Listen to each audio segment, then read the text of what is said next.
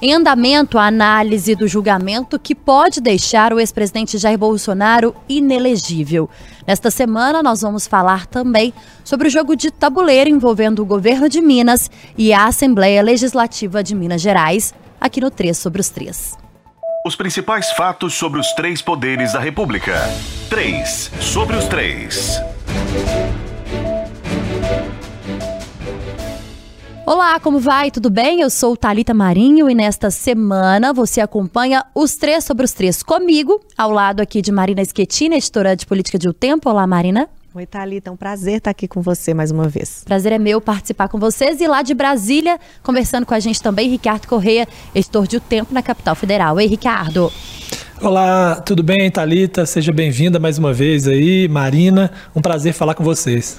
O podcast 3 sobre os 3 analisa semanalmente os três poderes e a gente vai falar hoje, acho que é importante a gente já começar explicando isso aqui, né, Marina e Ricardo, que nós estamos fazendo essa gravação justamente no meio do processo aí de mais uma etapa do julgamento que pode tornar Bolsonaro inelegível. Então a gente vai trazer hoje as principais consequências de um resultado positivo que parece, ou ao que tudo indica, é o que deve acontecer, né, Marina?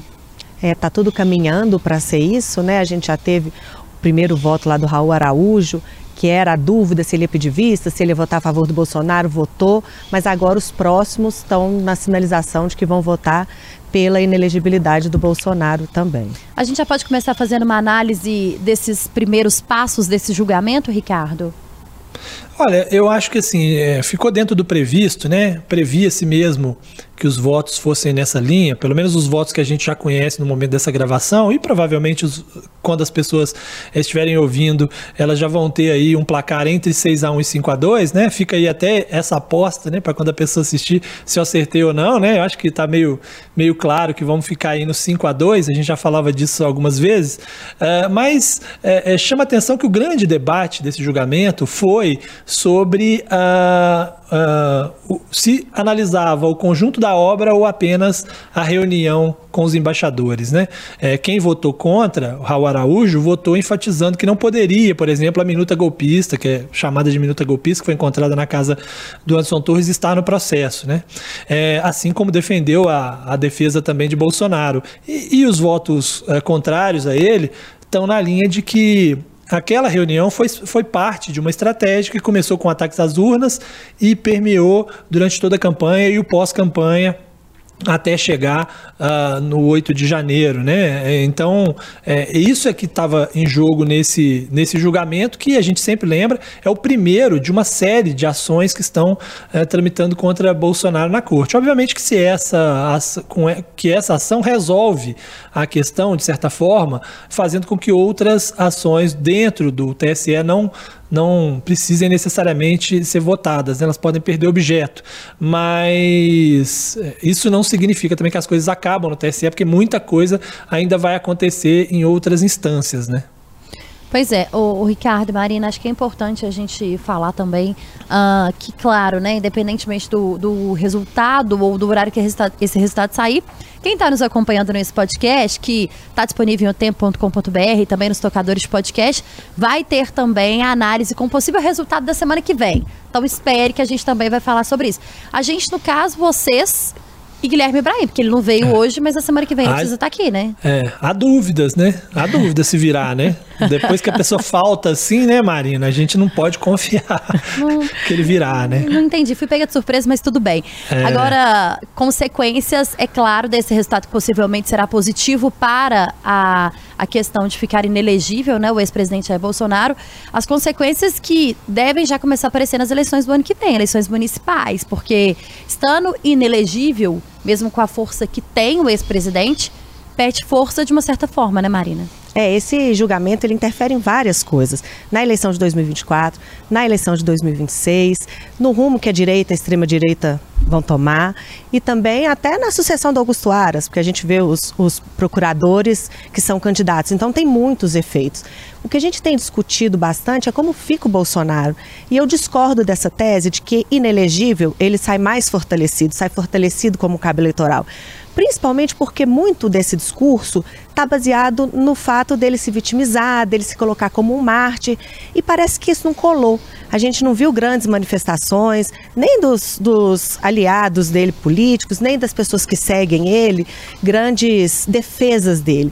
E, além de tudo, como o Ricardo falou, é só o início. Ele tem essas outras 15 ações, hoje pelo menos tem essas 15 ações para julgadas, e o relator do TSE, agora nesse julgamento, ele já pediu o encaminhamento da ação para a PGR para ver se tem ali implicações penais e também para o TCU, no sentido de que o Bolsonaro usou recursos da União para poder fazer a reunião com o embaixador. Então pode ser que ele sinta no bolso também, no caso de precisar fazer algum ressarcimento.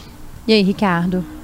É, eu, eu também, como a Marina, imagino que ele não fica mais forte com inelegibilidade, como algumas pessoas acreditam.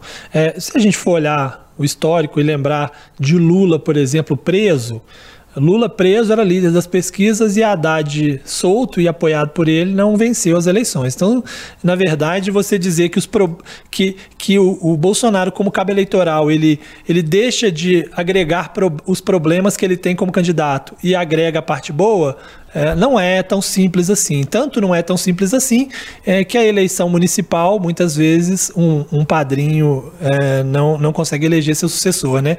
Então, acho, inclusive, que com a inelegibilidade de Bolsonaro haverá uma, uma, uma guerra entre seus aliados, é, como já estamos vendo em alguns lugares, para a escolha de candidatos e tal. Estamos vendo uma briga muito grande lá em São Paulo, né? Envolve o Salles, envolve a, Bia, a Zambelli, envolve o próprio prefeito Cado Nunes, envolve o Fábio Weigarten, vários, várias, vários nomes aí. É, e como a Marina disse, é, o problema de Bolsonaro é que as coisas não terminam no TSE.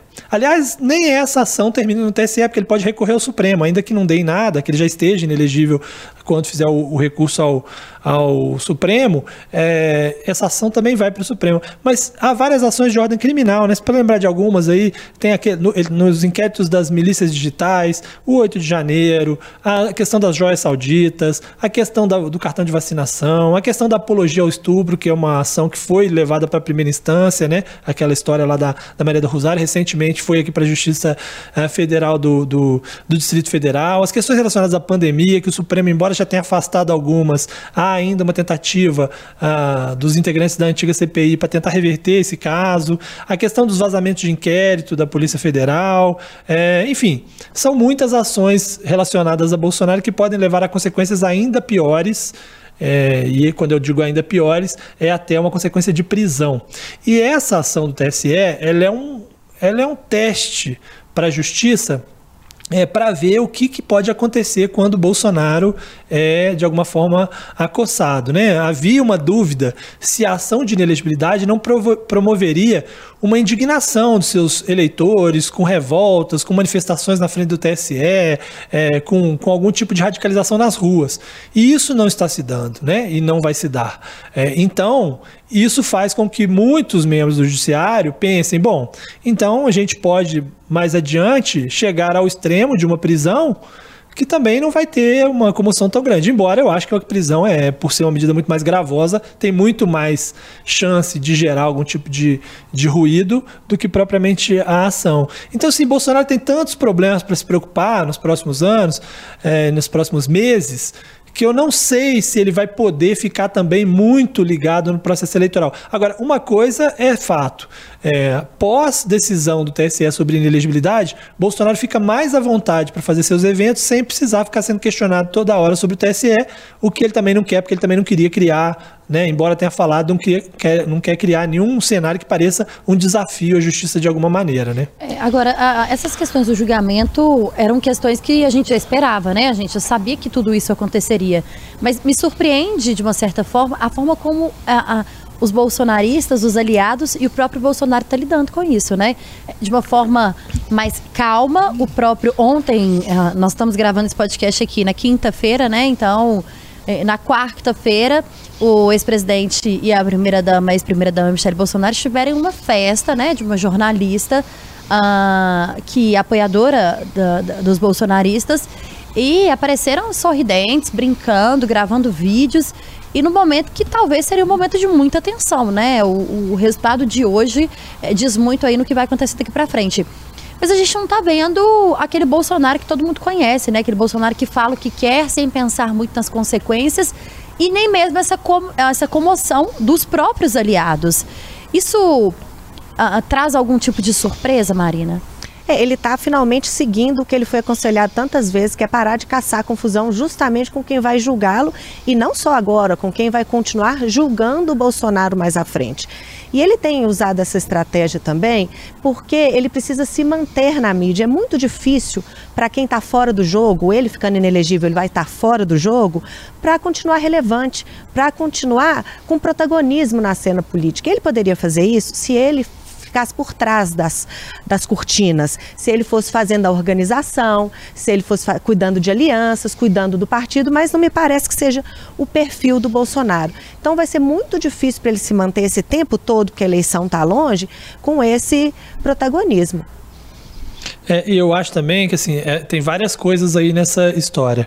É, primeiro, ele não tem mais aquela rede que ele tinha, né? Que era coordenada lá pelo que eles chamavam de gabinete do ódio, né? Ele não tem aquela rede de, de, de que, que, gerava uma pressão muito grande nas redes, que mobilizava muitas pessoas. Ele deixou do, o governo, essa rede deixou de existir. Inclusive uma rede de financiamento por baixo dos panos aí, que também deixou de existir.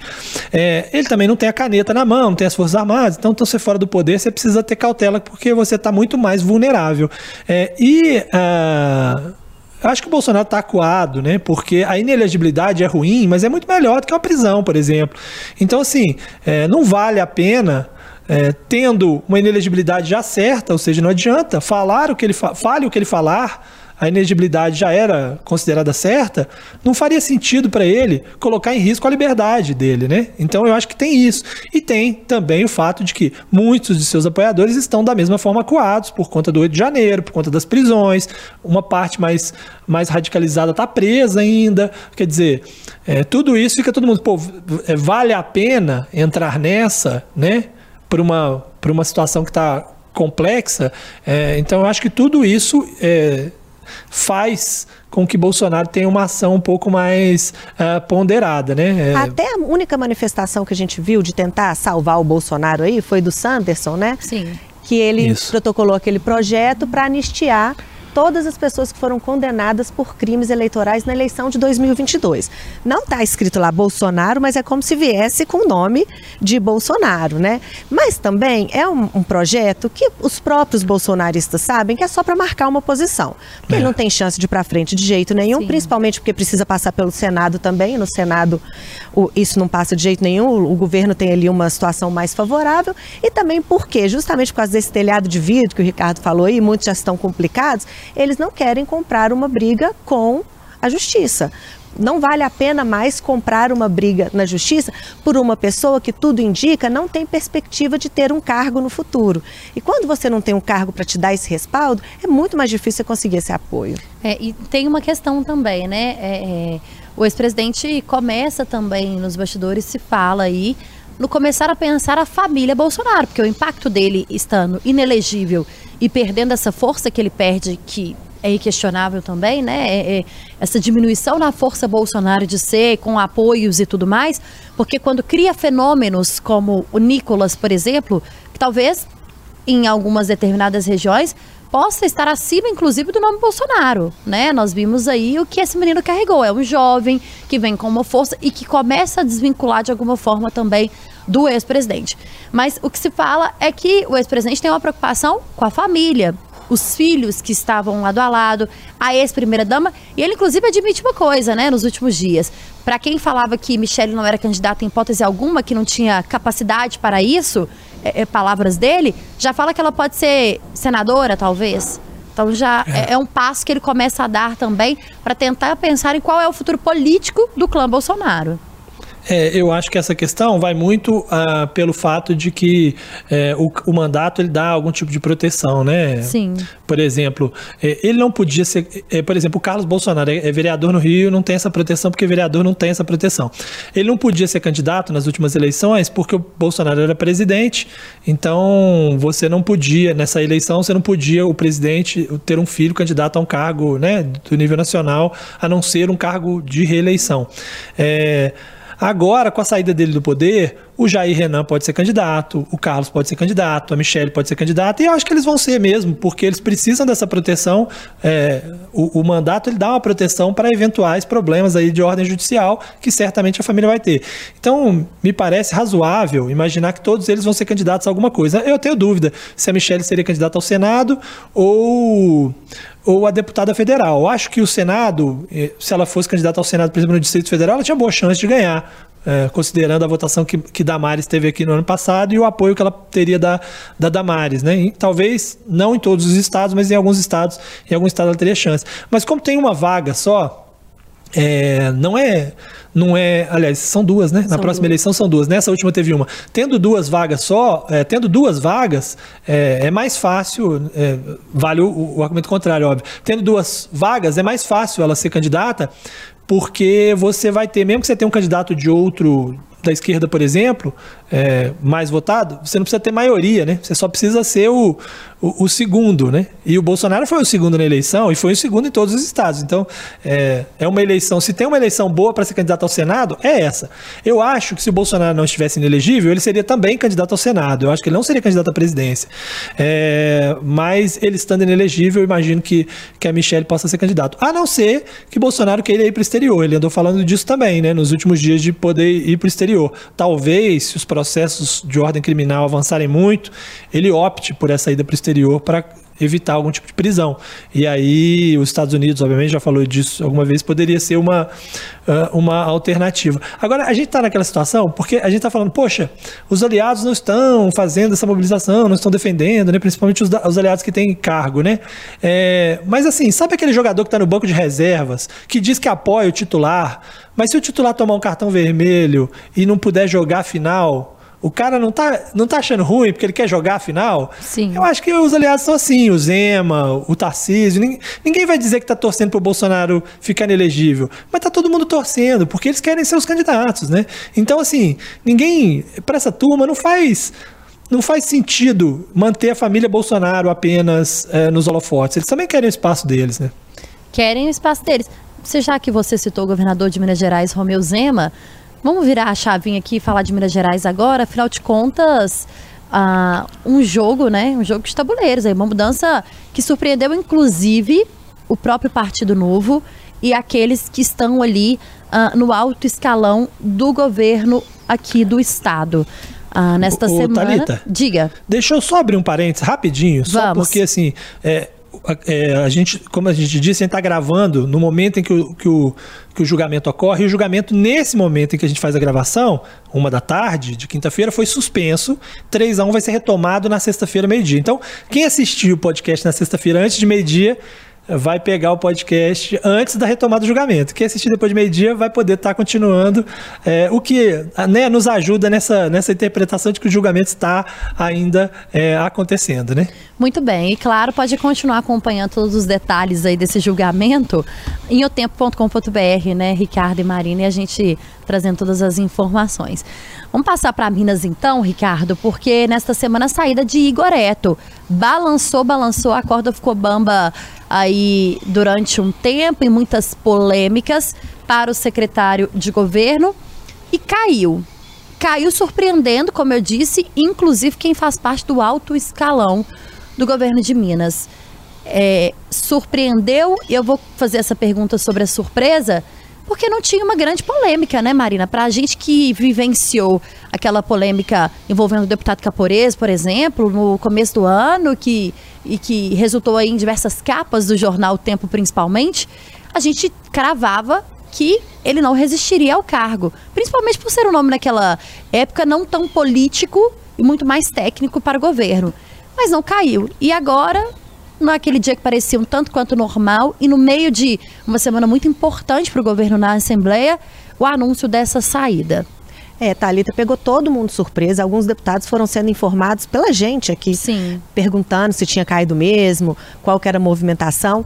E já, acho que já mostra uma falha na articulação política do governo aí por si só.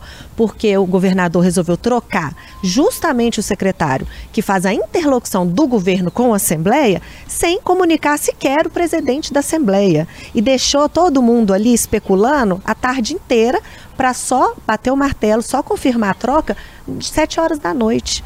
Então, criou um mal-estar. Ontem, o dia na Assembleia foi um dia, nas palavras do nosso repórter Gabriel Borges, que ficou lá o dia inteiro, esquisito. Tava ali um clima estranho realmente, porque ninguém sabia o que ia acontecer. E essa troca foi feita, como você bem disse, no momento de aparente tranquilidade. O Igoreto tinha conseguido fazer um acordo ali para poder votar essa semana, que tem projetos muito importantes, inclusive o PAF, que é o pré-requisito para Minas aderir ao regime de recuperação fiscal, que é a grande aposta do governo.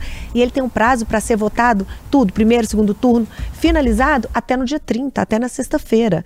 Então, surpreendeu todo mundo, principalmente porque ele tinha sobrevivido lá à época do Caporeso, quando o deputado estadual denunciou que o Igoreto perdão, estava tentando chantagear um militar da PM que estava buscando uma promoção e disse para ele assim: ó, se você não convencer o Caporeso a votar no meu candidato à presidência da Assembleia, o Roberto Andrade, você vai perder o seu cargo. Então aquilo foi uma polêmica muito grande, criou-se um problema Com muito grande. Com áudios à época, né? É, Revelados. Mostrou realmente, não foi uma coisinha que alguém disse. O Igoreto resistiu e agora ele caiu. Caiu porque o novo está impaciente com as pautas que realmente interessam, que é a privatização.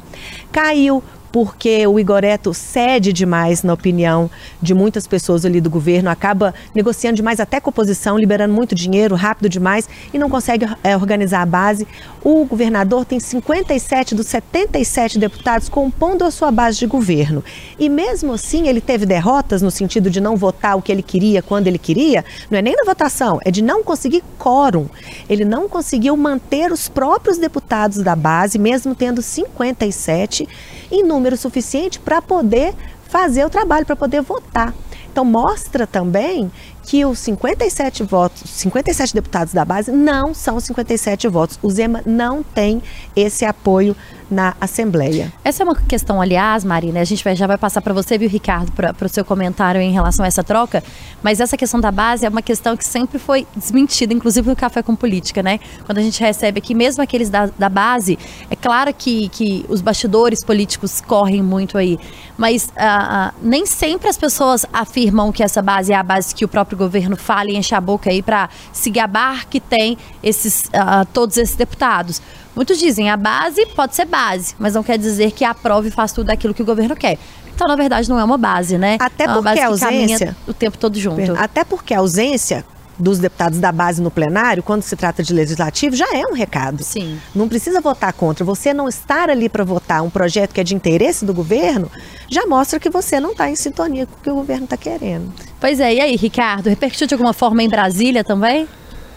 Não, em Brasília não, não, chegou é, propriamente a repercutir. Agora, é, me chama a atenção porque, assim, quando a gente pega Igoreto na entrada dele no governo, eu lembro, inclusive, de ter feito análise nesse sentido e ouvido pessoas fazendo análise nesse sentido, todo mundo apostava que se Igoreto saísse, seria por pressão dos demais partidos justamente por fazer muito, é, ser intransigente na defesa do novo. Eu acho que ele recebeu tantos conselhos nesse aspecto, de que ele precisava ceder para abrir mais para outra base, que no fim das contas acabou saindo com pressão do novo e não dos outros partidos. Então me surpreendeu, primeiro, tempo que ele ficou, segundo, motivo que ele saiu, é, embora a saída em algum momento tivesse que acontecer, também para acomodar outras, outros interesses.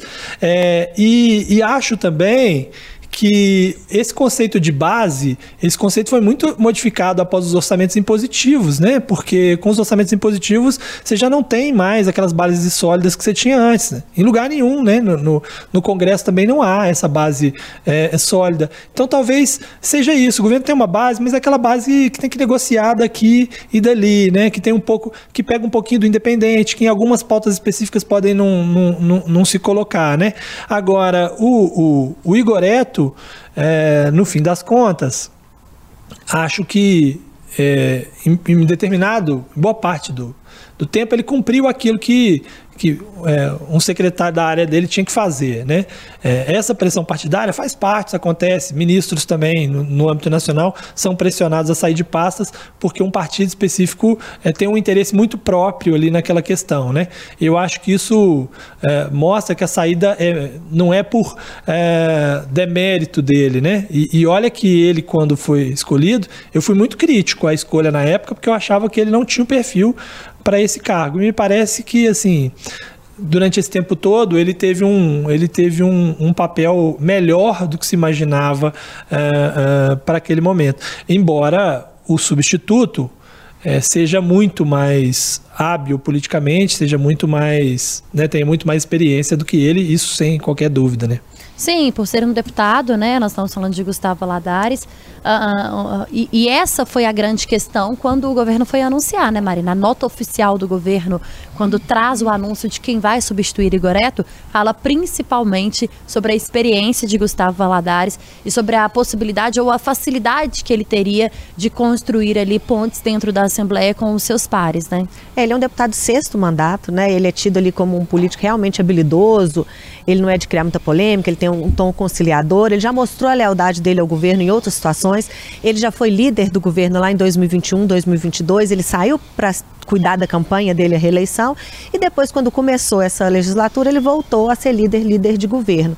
E de, mesmo depois de anunciar como anunciou, pegando todo mundo de surpresa, sem avisar a Assembleia, criou aquele desconforto, ou talvez até por causa disso, a escolha de um deputado é um aceno ali para a Assembleia, né? Alguém que já conheça é, a casa, o jeito que ela funciona, principalmente se a gente for levar em conta quem eram os cotados, que não tinham trânsito ali, que não conheciam os meandros da Assembleia.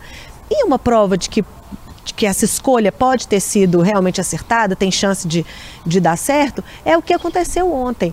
O Gustavo Ladar estava operado, ele fez uma cirurgia de apêndice, ele foi à Assembleia assim que recebeu o convite e topou, ele foi à Assembleia, conversou com base, conversou com a oposição e pediu uma sinalização ali, olha, eu preciso de uma sinalização de vocês, que está tudo bem para assumir esse cargo. E a pauta que tinha sido trancada o dia inteiro, ninguém conseguiu votar nada, tudo obstruído, liberou praticamente imediatamente e votou o que precisava votar. É, é o, o, perfil conciliador, como você disse, e elogiado há muito tempo, né? Já nos, nos outros mandatos também de Gustavo Valadares. Agora, incomodou, incomodou, né? A Marina citou um fato importante, Ricardo, que muitos, uh, uh, muitas pessoas ou muitos personagens no meio político uh, tiveram a notícia pela nossa reportagem, né? Quando a primeira questão veio aí de que o Igoreto teria caído, nós tínhamos recebido no Café com Política, 8 e meia da manhã, o vice-governador de Minas Gerais, Matheus Simões. Então, quando a gente começa a fazer contato ali com as fontes que a gente tem e, e, e com personagens políticos, muito surpresos, mas nos perguntando também, por favor, se confirmar me avise porque eu não estou sabendo. Então o governo certamente não acertou nessa interlocução, principalmente porque um dia antes tinha uh, uma conversa sobre isso já tinha rolado, uh, ao que tudo indica aí, o governador teria tentado aproximar do próprio Igoreto numa tentativa de perguntar qual seria a pretensão dele dentro do governo, né? Para onde, para onde é que você queria ir se você não estivesse nesse cargo? Então isso já tinha ficado um tanto quanto esquisito ali uh, ah, para essa relação política que eles têm. Mas uh, depois disso tudo, quando confirmado, e no dia de ontem, ainda nessa expectativa de que não tinha um nome ah, definitivo, um nome acertado para quem ficaria no lugar dele, um nome que de fato cobrisse esse papel que é tão importante para um governo, né? É, é, que a gente fala do secretário de governo.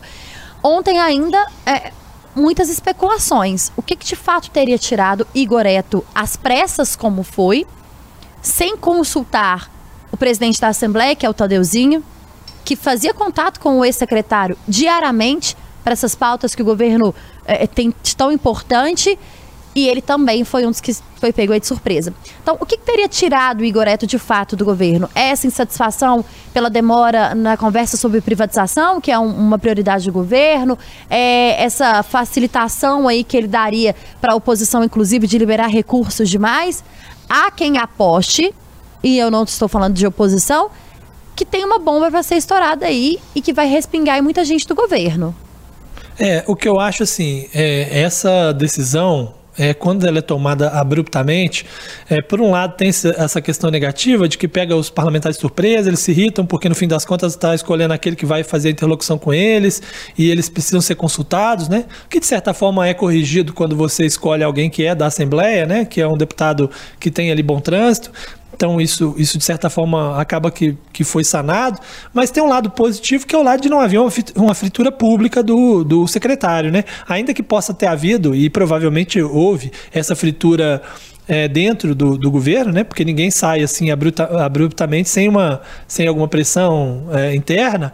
É, pelo menos externamente isso não transpareceu, né? Havia dúvidas sobre a mudança, mas nada, nenhuma um ataque direto, diferente, por exemplo, do que acontece no governo federal com a, com a ministra Daniela, ou com o ministro Juscelino, caso mais à frente venha a sair, ou com o ministro Rui Costa, que é muito pressionado dentro do governo, né? Eu acho que isso, de certa forma, é, é, é positivo. Mas eu acho que, assim, não há, não há como uma situação dessa não ser esclarecida aos poucos, né? Eu acho que em breve, em, algum, em alguns dias, a gente vai saber com mais detalhes, né? Obviamente, até porque está todo mundo se aprofundando nisso, né? Os repórteres ah, em Minas todos se aprofundando nisso e a gente vai ter um pouco mais de, de detalhes sobre esse, sobre esse episódio que fez com que talvez algo que já fosse acontecer mais adiante eh, tivesse que ser antecipado, né? É, as especulações pela oposição, elas começam, aqueles que têm pretensões políticas e que às vezes esbarram aí uh, em gostos pessoais dentro do próprio Partido Novo, e a gente está falando sobre uma disputa, uh, primeiro, para a Prefeitura de Belo Horizonte, que está gerando uma divergência dentro da própria legenda de nomes importantes e nomes que querem chegar lá para ser o nome do governador, claro, com a benção do governador. Então, também começam aí a especular e a gente só vai saber de fato quando ou o governo se pronunciar ou a bomba estourar, né? Vamos saber como é que vai ficar. Vamos trazer as apostas da semana que vem? Marina Schettini aí. Ah, como a gente já está na Assembleia, eu vou de Assembleia. Vamos ver como é que vai ser esse começo do trabalho. Gustavo Valadares foi muito bem recebido, mas vamos ver quando ele colocar a mão na massa mesmo, se vai dar certo. E aí, Ricardo? Olha, eu vou de reforma tributária, né? Em princípio, está marcado para votar semana que vem. É um assunto que o Brasil discute há 30 anos e que é fundamental que seja votado. Eu nem entro no mérito se essa é a melhor reforma, acho que até que não é, mas não é porque para você escolher a melhor reforma, você tem que desagradar muita gente também. Mas eu acho importante que ela seja votada de um jeito ou de outro, que ela né, traga melhorias, ainda que sejam melhorias é, pontuais em alguns aspectos, só de você tirar esse emaranhado de impostos e juntar tudo em uma coisa só, eu acho positivo. Então, é, eu voto na reforma tributária. Em princípio, como eu disse, está marcado para votar semana que vem. Não se sabe se vão conseguir, mas se votar, vai ser realmente o grande fechamento desse primeiro semestre, que foi muito conturbado na Câmara e no Senado, mas que no fim das contas pode sair aí com arcabouço fiscal e com reforma tributária. Eu vou votar numa coisa óbvia aqui, que é em relação ao julgamento do ex-presidente Jair Bolsonaro, mas principalmente na condução disso pela direita. Eu tô curiosa para saber quem é que vai começar a despontar de fato aí, sem esse jogo de empurra que tá acontecendo, principalmente em São Paulo, como você trouxe, né, Ricardo, no começo dessa conversa. Mas eu tô curiosa para saber quem é que vai ser o primeiro nome ali que vai ter um ganho a mais, sabe? Quem pode ter inclusive a benção do ex-presidente uh, com esse com esse resultado aí desse processo de inelegibilidade. Então, é isso. E eu voto também que Guilherme Ibrahim vai estar aqui, viu, gente? Ah, isso é, aí isso eu, eu acho. É, é. aposta que eu não faço. É, acho muito arriscado. é. Marina Schettini, muito obrigada, viu? Eu que agradeço, Thalita. Ricardo, obrigado. Ótimo dia para você. Obrigado, ótimo dia para você, Talita, para todos que nos acompanham, Marina também. Um abraço. A você, muito obrigado pela companhia. Você pode nos acompanhar toda sexta-feira. Tem um capítulo novo de Três sobre os Três aqui em otempo.com.br, também nos tocadores, nos principais tocadores de podcast. Você sabe que nós estamos disponíveis por lá. Obrigada pela companhia. Até a próxima.